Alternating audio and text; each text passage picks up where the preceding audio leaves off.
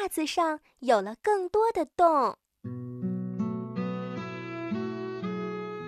小朋友在他的床头柜里翻来翻去，他在找袜子。他把所有的袜子全都找了出来，然后他又开始找袜子上的破洞。奇怪呀，他的袜子怎么都没有破洞呢？小朋友去问妈妈：“妈妈，我的袜子为什么没有破？”啊，你怎么问这个问题呀？袜子没破还不好吗？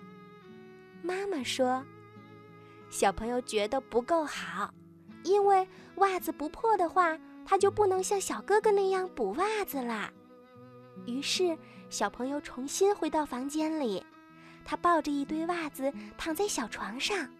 想呀想呀，他就想出了一个办法。他决定把每一只袜子都弄出一个洞来。这很简单，只要用剪刀轻轻地剪一下就好啦。现在，小朋友的每一只袜子上都有了洞。他放下小剪刀，又去找针和线。可是他找不到针线，他只好又去问妈妈。针在哪？线在哪？妈妈问他：“你要针和线做什么呢？”小朋友就把那一堆剪破了的袜子拿给妈妈看，看，我要像小哥哥那样开始补袜子啦。妈妈吃惊地看着那些洞，不过她什么都没有来得及说，小朋友又抢着说：“小哥哥说这是节约的表现。”这回妈妈真是哭笑不得啦。妈妈说：“你把袜子全都剪破了，然后再补上，这可不叫节约。”妈妈还说：“你好好想想，小哥哥的袜子是故意弄坏的吗？”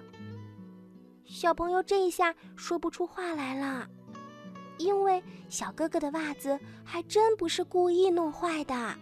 是他的大脚趾头不小心把它们顶破的。小朋友的脸悄悄地变红了，不过幸好他妈妈马上又对他说：“如果你想节约，就请你在吃饭的时候不要剩下饭粒儿，喝饮料的时候不要只喝一半就扔掉，在本子上写字的时候也不要写两个字就翻页。”小朋友赶快就答应啦，这些事情呀，都能做到。